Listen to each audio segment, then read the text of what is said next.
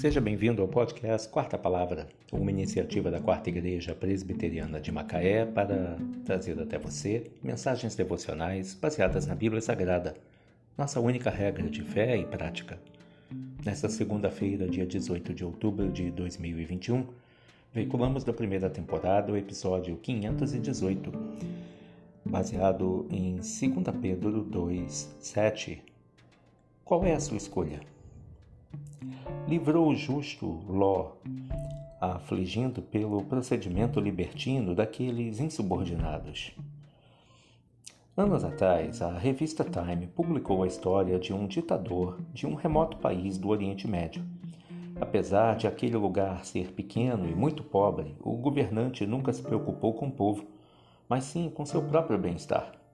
Ele estava milionário, era poderoso, enquanto enriquecia ilicitamente a camada pobre do país tornava-se mais miserável, carente principalmente de saúde, moradia e educação, isto é, do básico.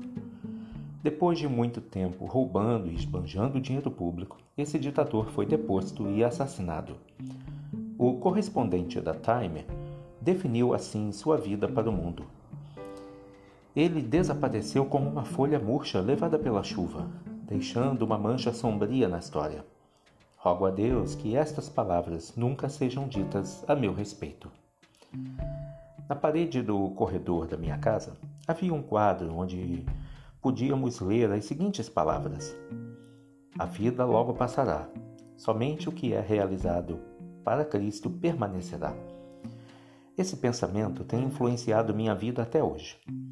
Ló, sobrinho do patriarca Abraão, foi um homem justo e bom. Ele vivia em uma cidade promíscua, degenerada, juntamente com a sua esposa e filhas. As pessoas que moravam em Sodoma eram abastadas, tinham muito tempo para se divertir e estavam acostumadas a praticar todo tipo de perversão. Certa ocasião, dois estranhos que na realidade eram anjos enviados por Deus hospedaram-se na casa de Ló e, como era costume da época, estavam sob sua proteção. Algumas dezenas de cidadãos dominados pelo desejo foram até a casa de Ló e, aos gritos, exigiam que ele entregasse os dois homens para, para saciá-los sexualmente. Ló, com muito destemor, negou-se a atender o brado da multidão, mesmo colocando em perigo sua vida e a de sua esposa e a de suas filhas.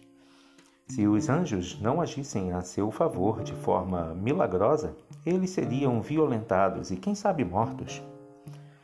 Deus mostra sua vontade para a nossa vida, mas não nos obriga a cumpri-la. Cabe a nós escolher se viveremos para Ele ou para nós mesmos. Como gostaríamos que as pessoas se lembrassem de nós? Você tem aproveitado as oportunidades que o Senhor lhe dá para servi-lo? Qual é a sua escolha?